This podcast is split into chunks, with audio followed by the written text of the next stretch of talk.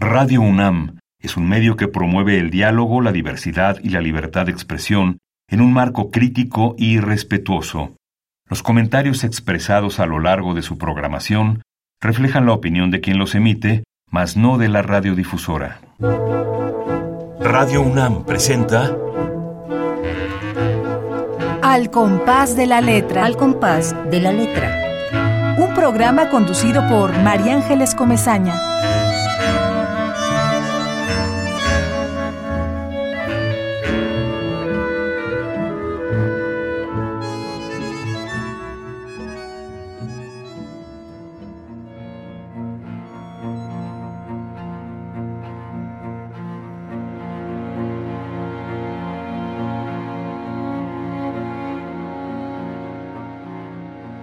Tarjeta diurna. Sálvame, Dios mío, de mis enemigos, líbrame de los que me asaltan, sácame del poder de los que obran inicuamente, y libértame de esos hombres sedientos de sangre. Salmo 58. Dame voz, oh Señor, para entonar mi oración. Obsequiame noches de sueños cortos que huyan de la mente al despuntar el alba Permite, Señor, que pueda despedirme de los míos y que sus voces sean escuchadas por tu oído omnipresente, que sientan alivio en medio de su soledad forzosa, que una vaga esperanza reconforte sus espíritus, con un rayo de sol que se cuele por la ventana, con la memoria de días llenos de sonrisas y abrazos.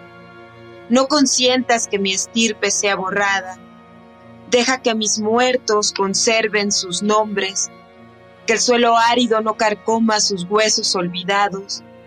Concédeme la gracia de besar sus párpados inmóviles, de ahogar en rabia los lamentos. Ten, Señor, misericordia de mí, que estoy sin fuerzas. ¿Hasta cuándo mostrarás tu cólera? Ya nadie se acuerda de ti, ni del infierno que se multiplica en las calles, en la nota roja de los periódicos, en los murmullos de los funerales, aunque tu nombre sigue resonando en las bocas torcidas de las víctimas. Por eso levántate, oh Señor Dios, no olvides a los sufrientes, quebranta el brazo de opresores y malignos, libéranos con tu encono poderoso, venga la sangre de tus siervos. Canto tu himno, oh Señor, para alejar tanto infortunio y hallar resignación ante las cruces que se reproducen en la tierra, para que la confusión y la vergüenza invadan el corazón del enemigo. Ya no encuentro la salida entre tanta oscuridad. Ando todo el día cubierto de tristezas. No te pido consuelo, oh Señor, te pido revancha, lágrimas que jamás se sequen, furia que no se agote y una pluma veloz que no descanse.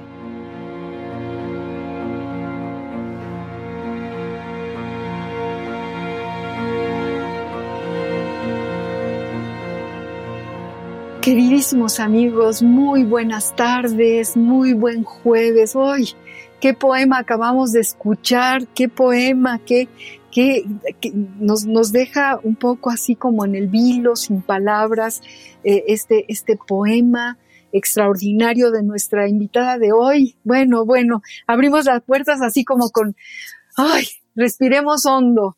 Queridos amigos, al compás de la letra, invita esta tarde a leer su poesía y hablar sobre su trayectoria a una poeta muy joven, a una poeta con una enorme fuerza, a quien ustedes acaban de escuchar, y a quien yo le agradezco muchísimo que esté en nuestro programa. Ella es Silvia Georgina Estrada, norteña, nació en Monterrey.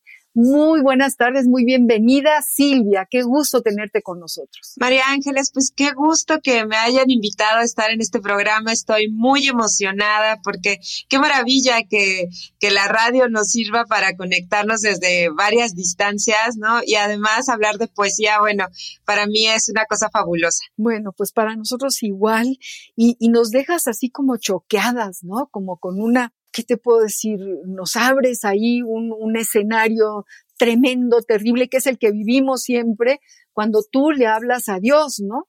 Me encanta Dios. ¿Te acuerdas de aquel poema de Jaime Sabines? Me encanta Dios. Es un poema también extraordinario y, juguetón y terrible y durísimo.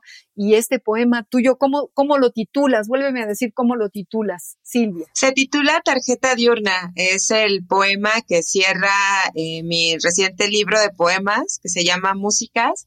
Y bueno, pues es el, el poema que, que justo eh, intenta como, pues sí, darle un cierre a la serie de poemas que escribí durante varios años para armar este libro. Para empezar este programa ya todos tenemos como eh, esta sensación de por dónde va a ir eh, la plática contigo, mi querida Silvia, la tarde de hoy. Y bueno, como siempre yo tengo que saludar a todos los amigos que sabemos ya que están cotidianamente, semana a semana con nosotros. Y pues ahí está Ramiro Ruiz ya me habló hace un ratito y me dijo, ay, vamos a oírlo. Muy bien. Y también está eh, una paisana tuya que vive en Monterrey, que es Esther Valdés y que está en Monterrey, es poeta y es, y es promotora cultural, un poco como tú, y es una gente que siempre, una mujerona fantástica que queremos mucho y que siempre está también sintonizando al compás de la letra. Está Pablo López, que vive en Tlalpan y que lo queremos mucho porque él escribe cada vez que tenemos un, un, programa, se inspira con la palabra que, que seleccionan los poetas que vienen al programa y con, desde luego, cómo se va desarrollando esta conversación muy rica, esta especie de, cápsula que Radio UNAM tiene puesta para la poesía, que, la poesía es muy, muy importante, como tú lo acabas de decir, y para muchos de nosotros eh, es una manera de respirar, de decir, aquí estamos, están eh, diciendo lo que queremos escuchar, ¿no? Lo que nosotros no podemos escribir, pero ahí está el poeta que nos, que nos lo va dictando a través de sus metáforas y de sus versos. Y bueno, voy a leer entonces, queridos amigos, después de esta presentación y este saludo que me da mucho gusto hacer porque sé que por allá están nuestros contertulios. Voy a leer eh, la pequeña semblanza que nos mandó eh, Silvia para la tarde de hoy, para que ustedes sepan eh, por dónde han dado esta espléndida poeta.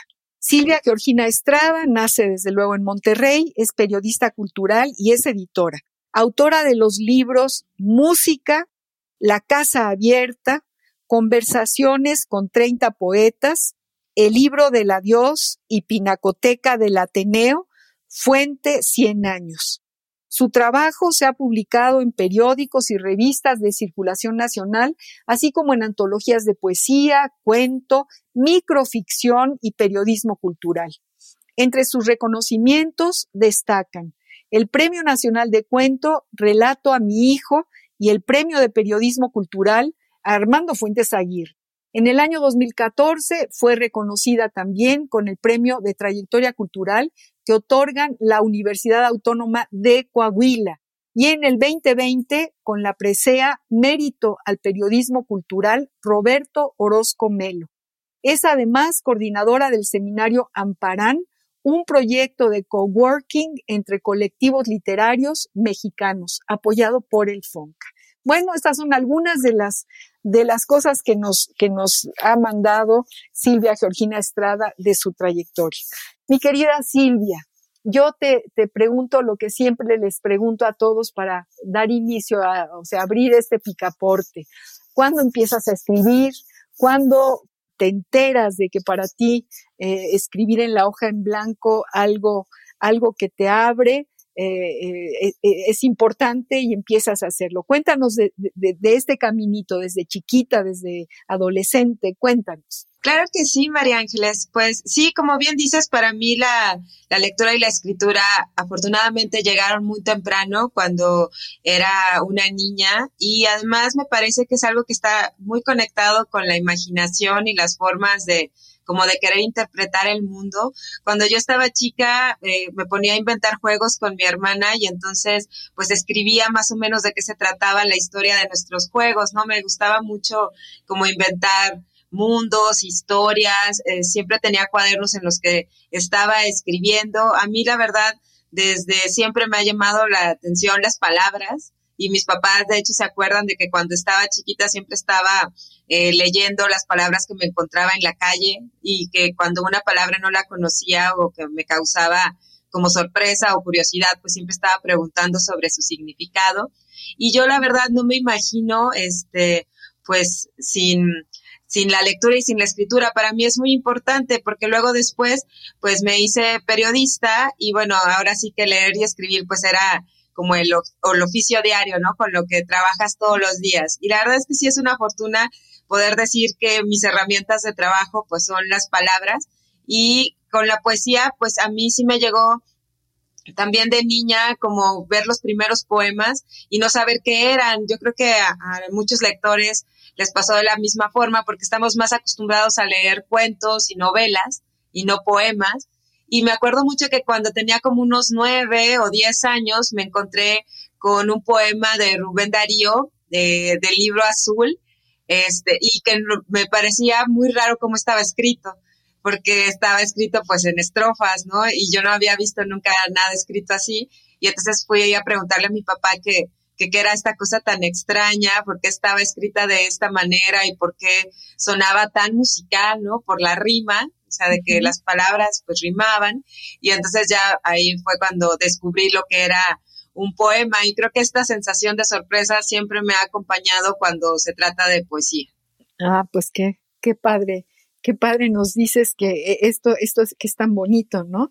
Que, que tú te encuentras en las calles con las palabras, ¿no? Y te vas con las tomas en tus manos, te vas a tu casa a ver qué onda, ¿no? Con, con eso que te encontraste en la calle. Y me parece padrísimo y efectivamente las palabras nos abren todo un universo en sí mismas, ¿no? Nos, nos, nos, van, nos van dando una, en fin, nos van indicando una manera de estar en la tierra, ¿no? De, de, lo que somos. Y, y, este, este libro tuyo que me mandaste, que, que lo imprimí, que se llama Músicas, ¿por qué músicas? Y, y, ahora vamos a hablar de tu palabra de, y, y, cómo llegas a esta poesía mística. En realidad es una poesía mística. Eh, Silvia. Bueno, pues el título de Músicas tardé un poco en encontrarlo. Hay un poema dentro del libro que justo se titula Músicas, de, ahí ya, eh, digamos que ahí ya estaba, ¿no? E, el, origen. Y también, además, el libro comienza con un epígrafe del poeta James Merrill que dice, con el tiempo todas las cosas se hacen música. Y me gusta esta idea de, de James Merrill de que todas nuestras experiencias, las buenas y las malas, este, los deseos y las cosas terribles, al final de nuestro camino por la vida se transforman en algo. Y esta idea de que todas las cosas se hacen música me parece maravillosa. Y creo que pues para muchos eh, la música siempre es como una especie de refugio en las buenas y en las malas, ¿no? Estamos tristes y escuchamos una canción que nos pone aún más tristes. Y al contrario, ¿no? Cuando estamos felices, pues buscamos canciones que nos hagan bailar o que nos llenen de entusiasmo. Y me parecía que esta metáfora de la música con la vida y con la poesía, eh, pues resultaba eh, muy pertinente para, pues para nombrar un libro que pretende eh, pues sí, que, los poemas, que los poemas que, que se lean tengan esta, tengan un sonido. Para mí es muy importante la musicalidad del verso. O sea, sí, yo sí creo que, que el oído está muy involucrado con la poesía y me encanta leer la poesía en voz alta. Creo que es la mejor manera de leerla. Entonces, esas, como estas ideas son las que estaba pensando cuando, cuando le di título al libro de músicas. Efectivamente, tu poesía eh, tiene una gran calidad, una gran musicalidad y efectivamente es muy importante la, música dentro de la poesía. como, justo lo que estás diciendo, ¿no? Cuando te sientes mal o bien o regular, la música te da todo un sentido de todo, todo un sentido de ánimo, ¿no? Todo un estado de ánimo. Te convierte en otra cosa.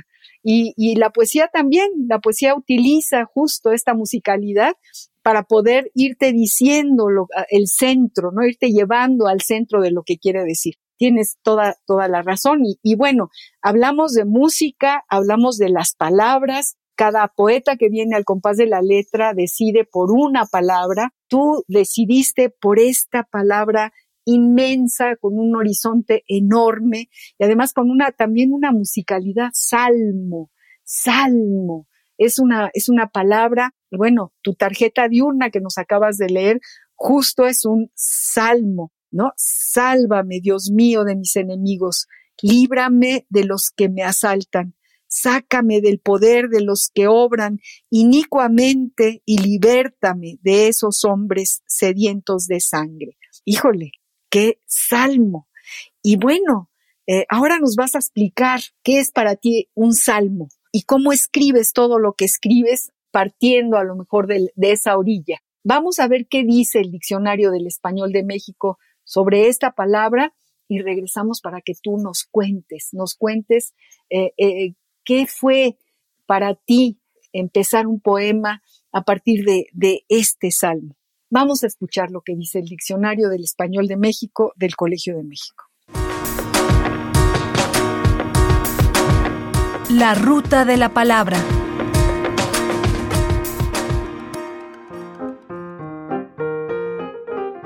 Salmo, sustantivo masculino. Cada uno de los 150 poemas o cánticos religiosos hebreos que constituyen en un libro de la Biblia y que sirven de oraciones en la liturgia judía y cristiana, se atribuyen en su mayor parte al rey David.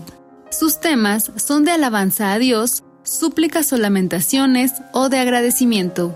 Las enseñanzas de los salmos. Diccionario del Español de México de El Colegio de México. La ruta de la palabra. Bueno, es como muy descriptivo, Silvia, lo que, lo que nos dice el Diccionario del Español de México sobre esta palabra. Háblanos tú sobre los salmos. Bueno, a mí me gustó mucho eh, que pensar en una palabra para esta sección del programa. La verdad, este, me parece que es una idea muy luminosa pensar en, en una palabra eh, y además por eso escogí Salmos, porque se relaciona, por supuesto, con, con los poemas que escribo.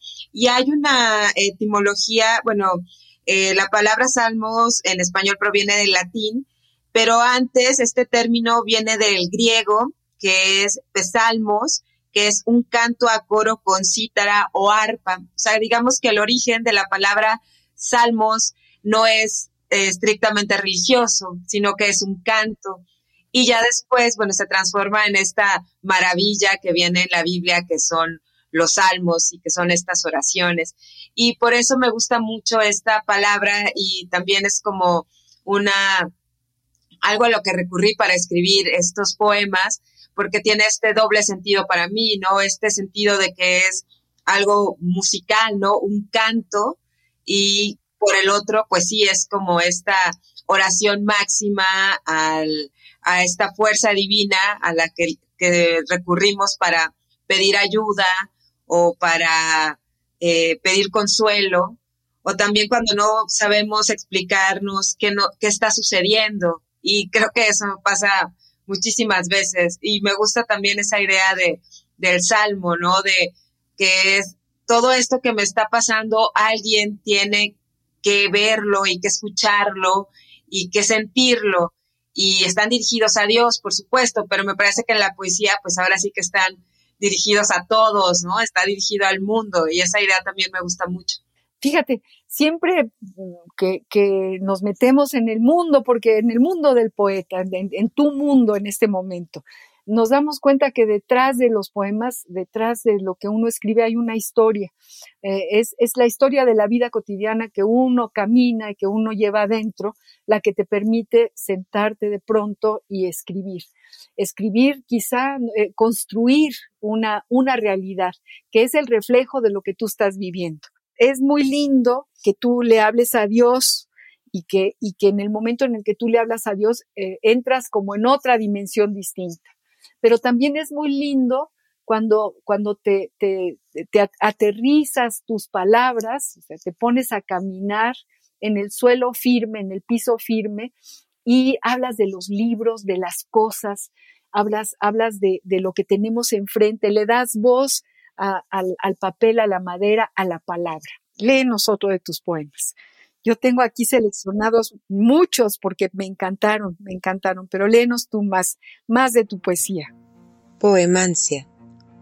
Por años espié de reojo tu ir y venir. Luego te perdí de vista.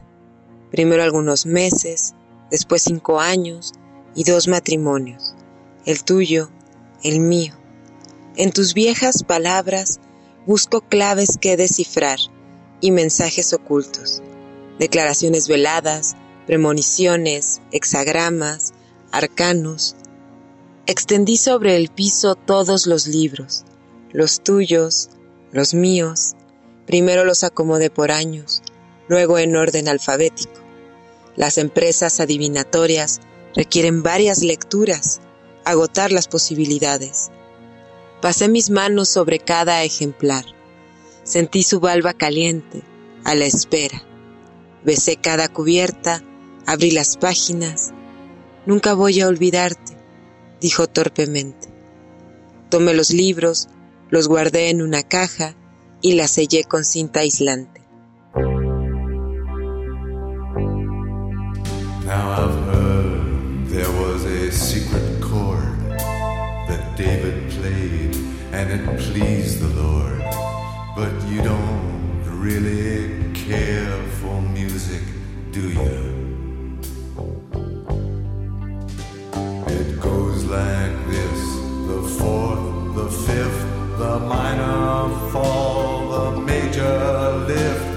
baffled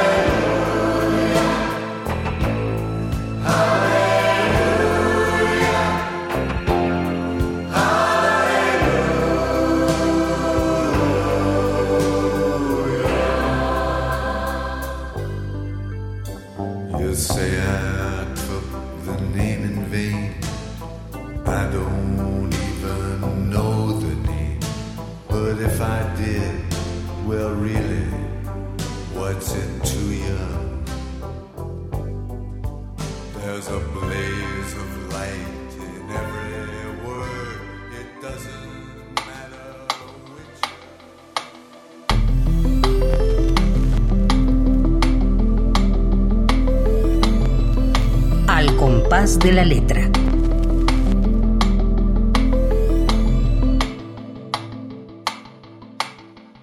Silvia querida, hablábamos de tu, de tu palabra, de- hablábamos de la fuerza de las palabras, de lo que hay atrás de un poema, de la historia que hay atrás de un poema y que nos impulsa a- a- a ponerlo en el plano de una hoja en blanco y, y describir lo que uno está sintiendo, ¿no?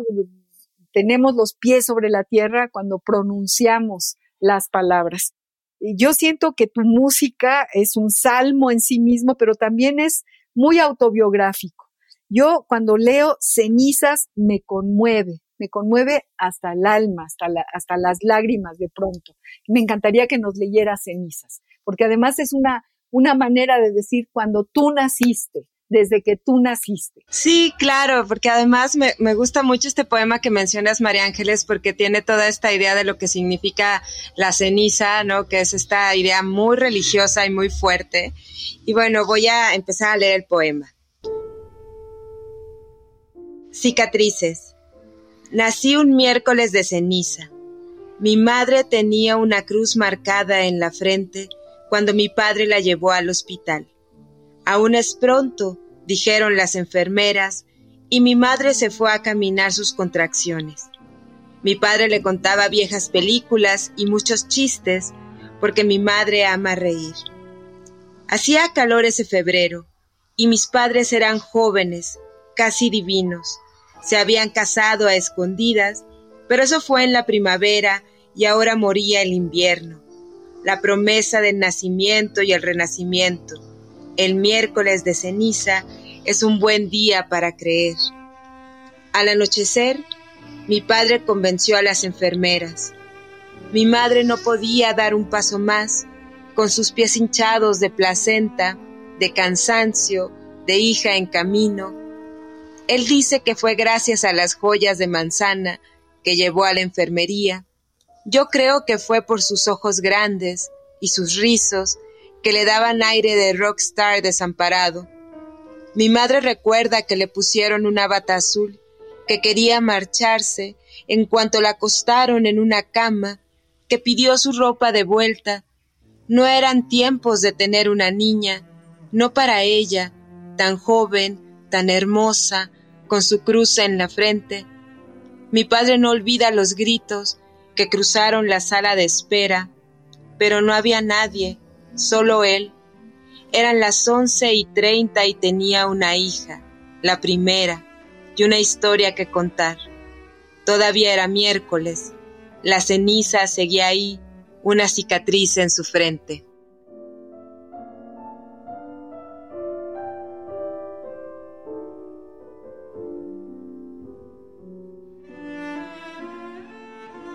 Ay, qué belleza de poema, qué belleza de poema, Silvia, cómo me conmueve, cómo vas retomando de una idea, saltas a otra y renace una metáfora y es, me llena de ternura. Me imagino la bata azul de tu mamá, me la imagino con su cruz en la frente porque es miércoles de ceniza y que, y que tú hayas podido eh, reconstruir tu propio nacimiento, Silvia querida, solamente una poeta puede hacer lo que acabas de hacer con este poema. Además no se llama cenizas, yo, te dije cenizas, se llama cicatrices porque pues esa, esa, esa cruz en la frente de ceniza, un miércoles de ceniza, eh, fue como eh, la bienvenida tuya a este planeta, Silvia querida. Qué belleza. ¿Y cómo describes, con qué ternura y con cuánto amor describes a tus papás, a tu padre ahí, ahí frente a esa realidad tremenda que es, que es parir y es tener un hijo. Tú ya tienes hijos, me imagino, ¿verdad, Silvia? Sí, tengo una hija. Sí, la aventura del nacimiento, pues sí, es una grande, es una muy grande aventura. Y me gusta mucho eh, que mis papás me hayan contado la historia, porque pues sí, el poema es una reconstrucción que hice a partir de lo que me contaban mis papás, que era como la anécdota de familia. Y me parecía que era como muy, como muy fuerte, ¿no? Esa imagen de, de la cruz de ceniza en, el momento en que estás dando a luz a, a tu primera hija.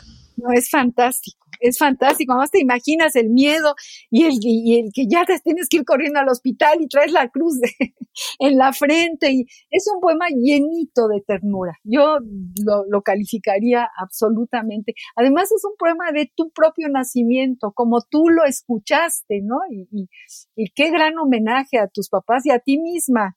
Eh, Silvia, Silvia Georgina eh, Estrada, nuestra invitada de hoy, esta poeta espléndida que vive en Monterrey. Estamos en Monterrey escuchando, en fin, estamos en la Ciudad de México, pero ella está en Monterrey, así que nos trasladamos hasta allá para escuchar su poesía y para escucharla a ella, platicar con enorme sencillez esto, esto que significa la construcción de un verso, la construcción de, de un poema.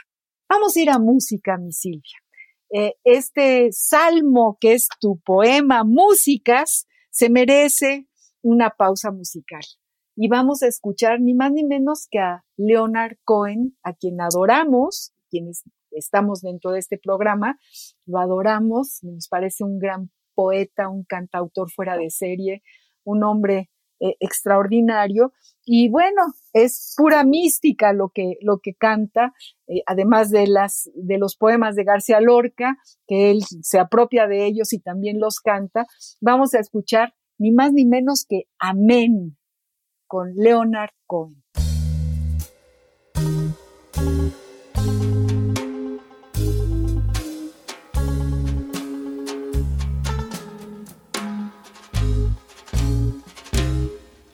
Tell me again when I've been to the river and I've taken the edge off my thirst. Tell me again we're alone and I'm, I'm listening, listening so hard that it hurts. Tell me again when I'm clean and I'm sober. Tell me again when I've seen through the horror.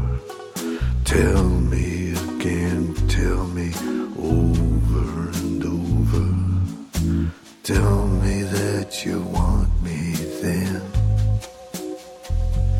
Amen. Amen.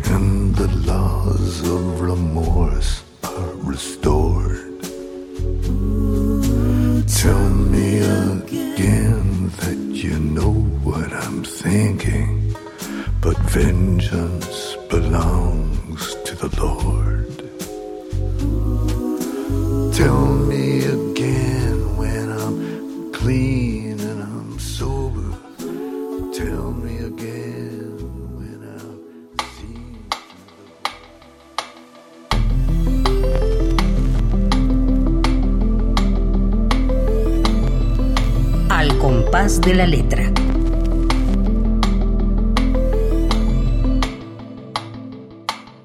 Bueno, Leonard Cohen nos, hace soñar.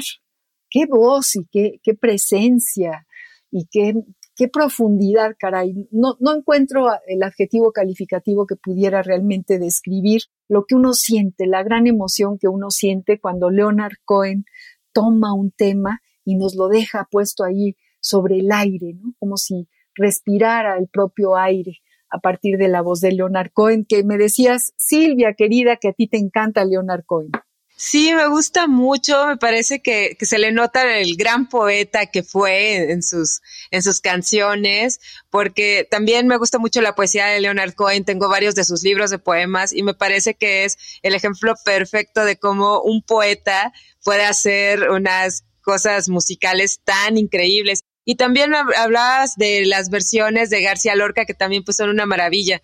Eh, de verdad que, que, Leonard Cohen sí es como esta maravilla de, de la música y de la poesía que tenemos a nuestro alcance. Bueno, queridos amigos, ahí está, ahí está la voz de Silvia Georgina Estrada, nuestra invitada de hoy, eh, que coincide con todos nosotros, con el amor a la música, con el amor a Leonard Cohen, a la poesía de Leonard Cohen, que es espléndida, es extraordinaria, y a esto, a esto que él, él esta especie de embarcación sonora donde se mete para que viajemos con él hasta el final de, de, de la orilla de su, de su canción, de su poema. Y bueno, Silvia, el tiempo es terrible y se va rápido y queremos que nos sigas leyendo. Ahora cualquier cosa. Yo, yo siento todo, todo tu poemario, músicas desde el principio, los consejos que te da tu papá y, y cómo, cómo le das tú la vuelta a esos consejos y qué es lo que te sucede con algo que nos ha sucedido a todos y que ahora que lo leemos decimos, claro, ahí está, esto es verdadero, esto es parte de nuestra vida. ¿Qué nos vas a leer, mi Silvia? Bueno, María Ángeles, ya que lo mencionas, pues eh, voy a leer este ese poema que, que mencionas, que es el que se titula precisamente Consejos. Adelante. Consejos. Cuando era niña, mi padre, voz de cedro, me llamó. Tengo tres consejos. No hables con hombres extraños, no camines por calles oscuras, no entregues el corazón. Recuerdo que en el parque Mi respiración se detenía al ver el rostro de un hombre. La alarma aumentaba si él sonreía. Me retiraba paso a pasito, sintiendo en la espalda sus ojos de patas largas. Pero a la vuelta de los años, sin apenas darme cuenta, los hombres ya no parecían oscuros. En su interior había un misterio y yo lo deseaba. Así olvidé el primer consejo de mi padre. Después los muertos aparecieron. Un chelista fue apuñalado al romper el alba. Barrios enteros quedaron huérfanos, solo visitados en rumores de Facebook. Las calles descargaron tinturas rotas. Las casas se transformaron en fuertes. A mi pesar, seguí el segundo consejo de mi padre. Con el corazón fue distinto.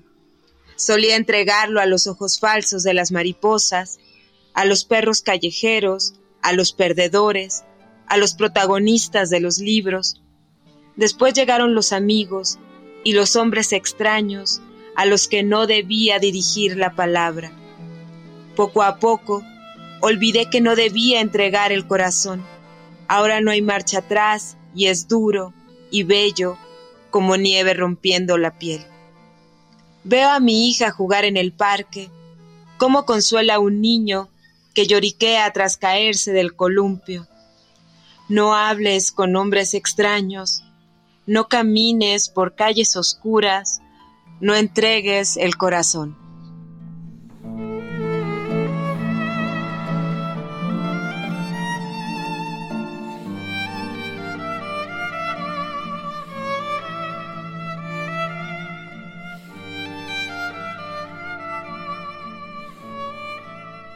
Ay, qué bonito poema, qué poema tan entrañable, qué, qué viaje, qué viaje, qué poema tan entrañable.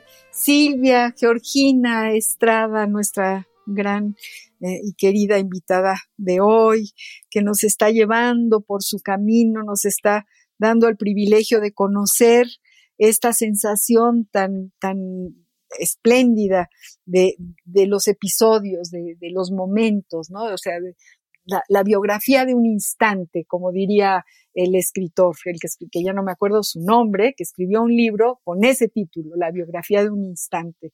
Y esto es también la biografía de un instante que, que, es, que escribes. Eh, Silvia, cuéntanos un poco sobre tu proceso de, escritura. Muchos de los poetas que han estado con nosotros y nosotros mismos hemos estado en talleres de poesía ¿Tienes alguna experiencia o, cuéntanos qué poetas hay en tu tintero, a quiénes lees más? Eh, en fin, esa parte de tu trayectoria como escritora.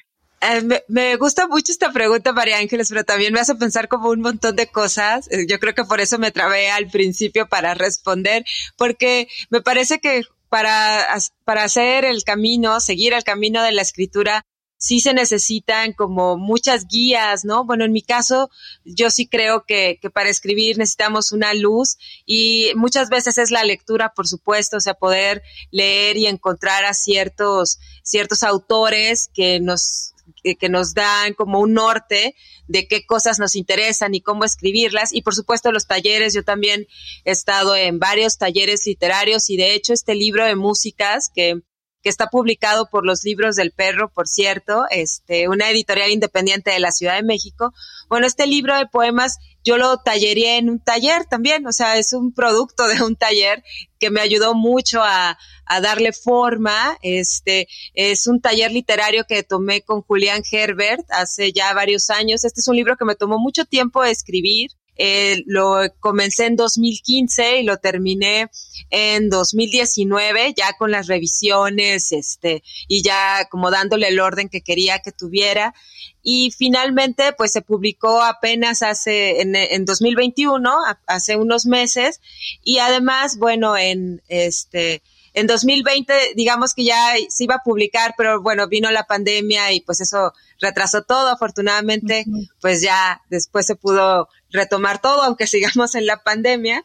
Y bueno, yo diría que entre los poetas que, que, ah, que son definitivamente una influencia en, en lo que escribo, bueno, para este libro tendría que mencionar a Daniel Sada, este, que es Este, Ah, sí, este gran escritor, este, que era todo terreno, ¿no? Porque escribía novela y cuento y poesía. Y bueno, para, para escribir música, sí, él fue una de mis grandes referencias. Y también pensaría en, en una poeta que a mí de verdad me impacta mucho cómo escribe, que es eh, Luis S. Glock, que bueno, recibió el premio Nobel este, el año pasado, el premio Nobel de Literatura, y que tiene un, un libro de poemas que se llama Ararat, que habla justamente como de, de la familia, de las como de las emociones que hay en ser una hija y en ser una hermana y en, y en tener un padre, ¿no? Eh, esta, esta idea a mí me, me gusta mucho, esta idea poética y, y hay algunas cosas de eso en, en músicas.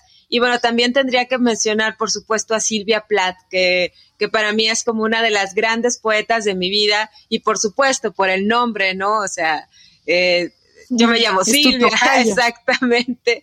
Y es una autora Así que he leído con muchísimo eh, entusiasmo y fervor a lo largo de los años. Este, me parece que es una poeta espléndida y que y que podía transformar el lenguaje, que es una cosa que, que yo envidio mucho de estos grandes poetas. Y finalmente cerraría con Juan Gelman, que de hecho uno de los poemas está dedicado a él, que me parece que es así es. Sí, porque esta idea de la musicalidad que tenía Hellman de la poesía, de inventar palabras, de cómo le llegaba como este arrebato poético, porque llegué a entrevistarlo algunas veces y él sí creía en la inspiración. O sea, creía que no había disciplina para escribir poesía, sino que tenía que llegarte como esa gran revelación para poder hacer el poema.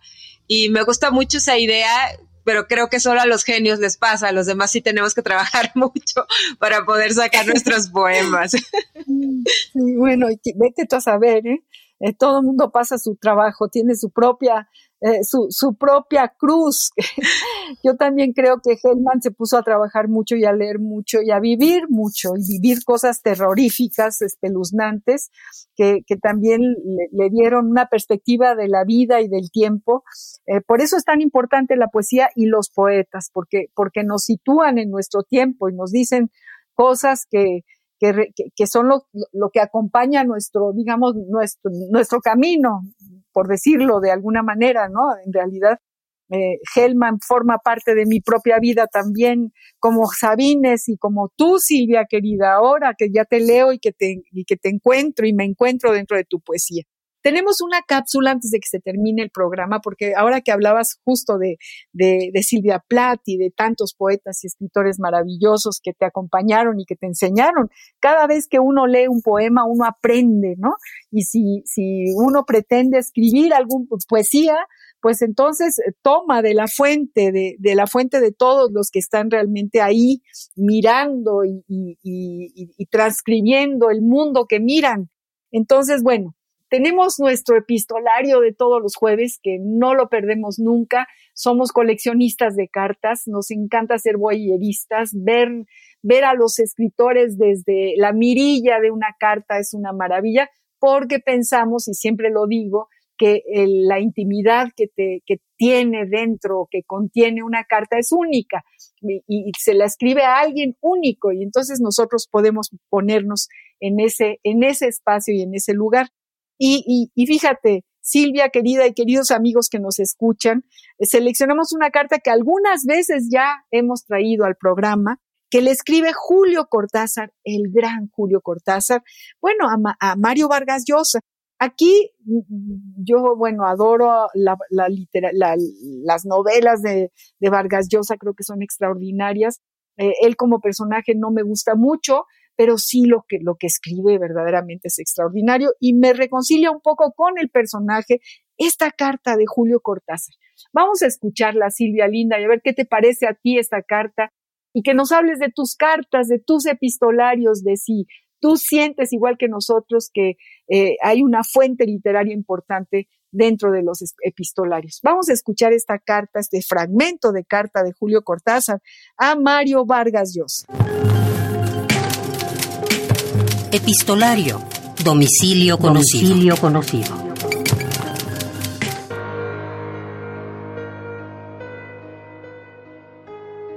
Carta de Julio Cortázar a Mario Vargas Llosa.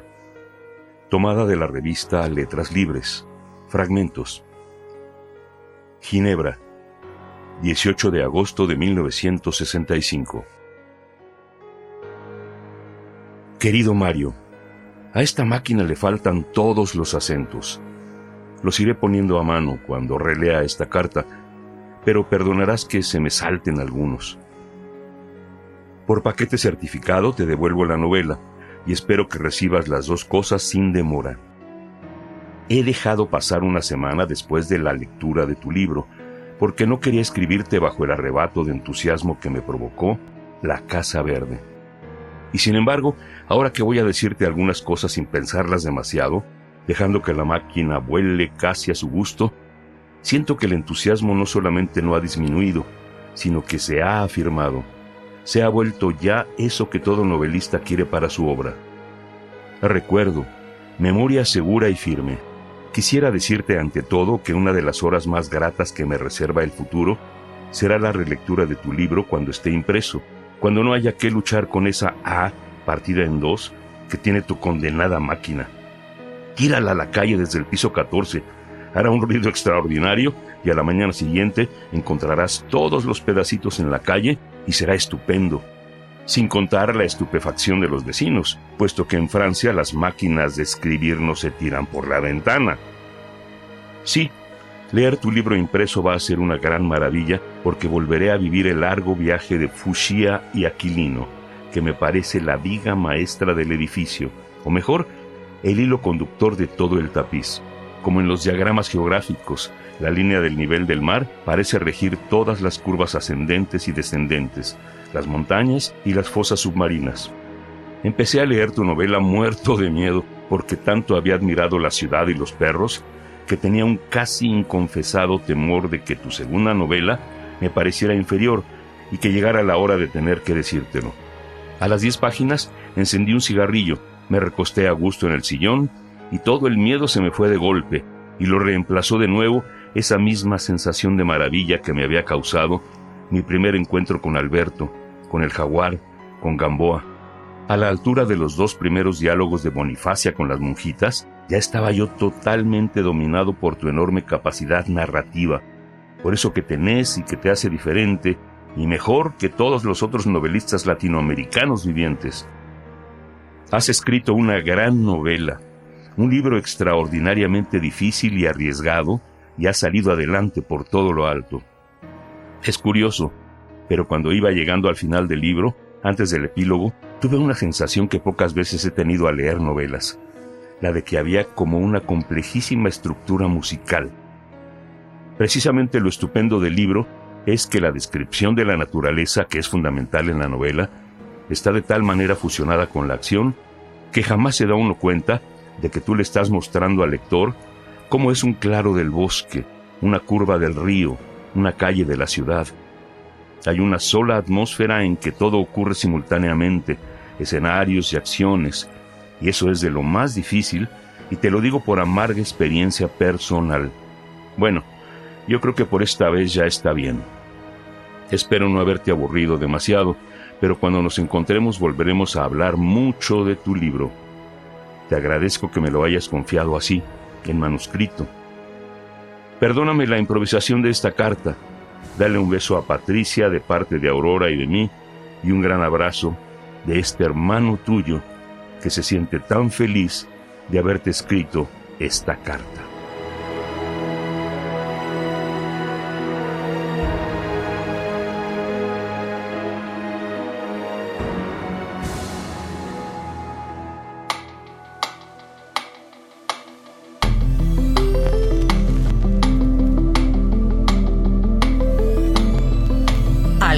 De la letra.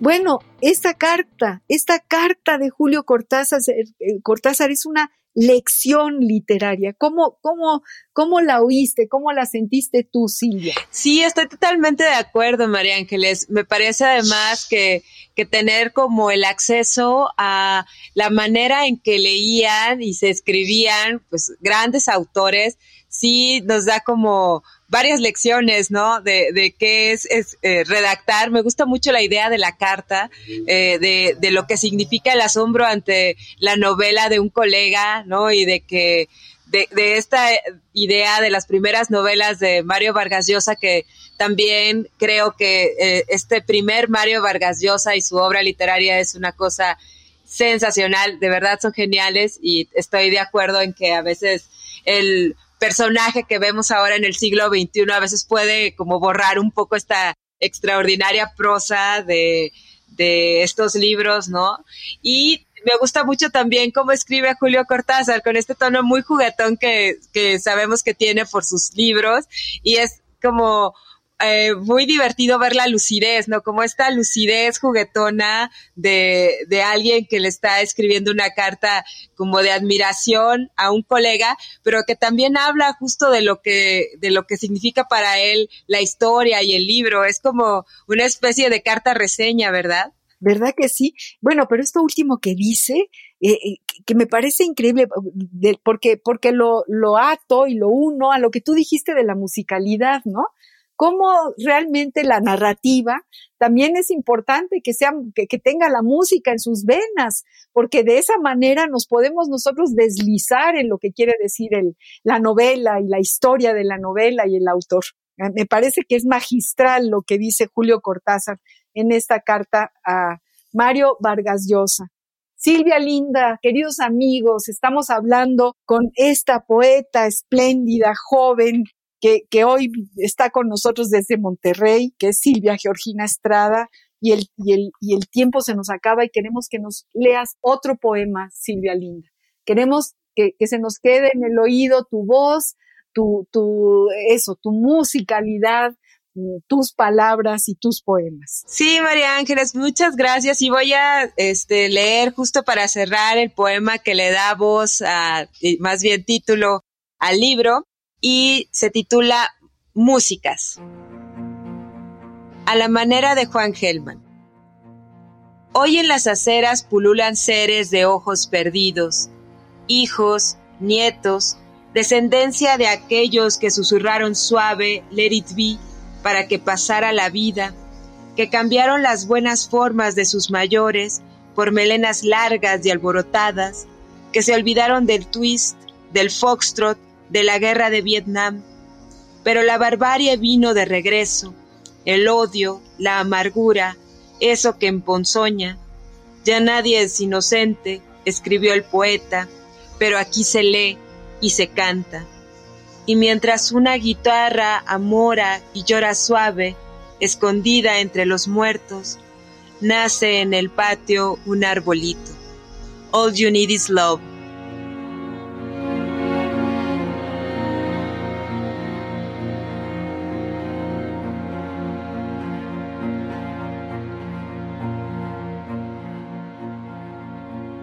Uy, qué poema, qué poema.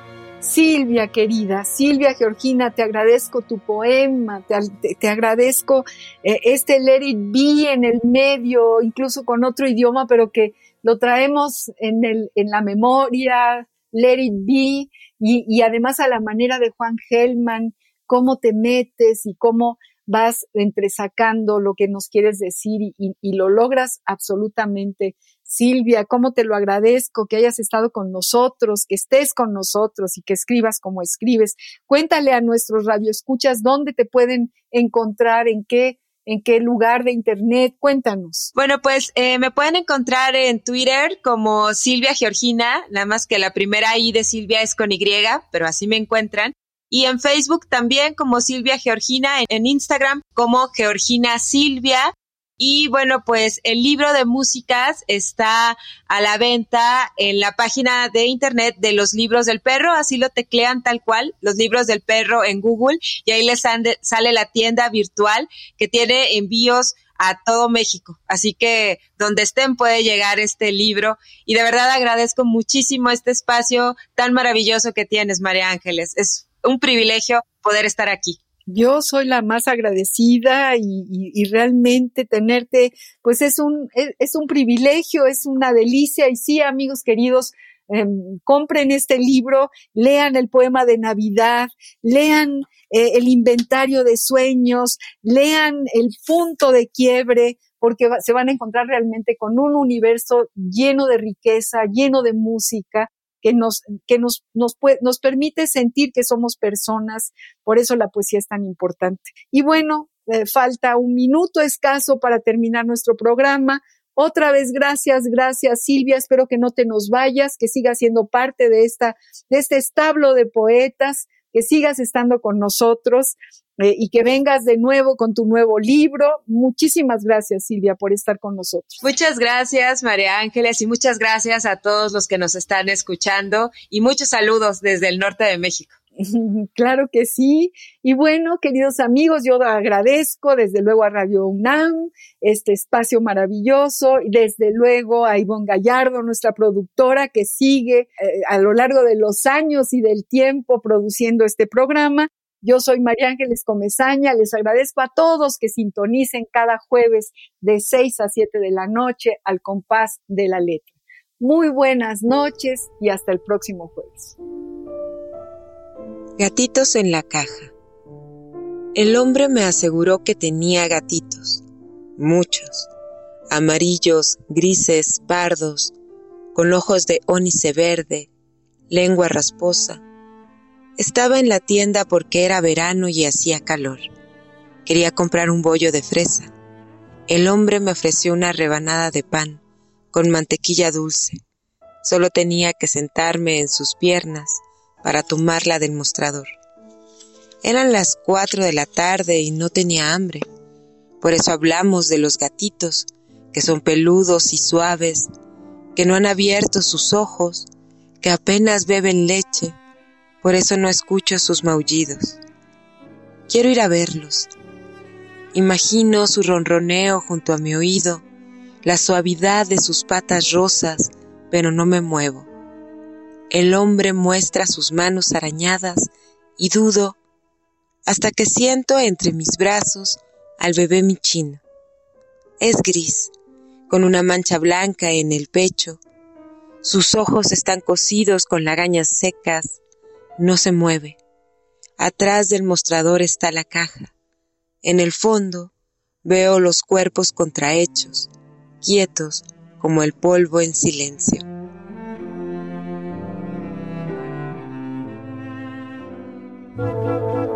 Radio UNAM presentó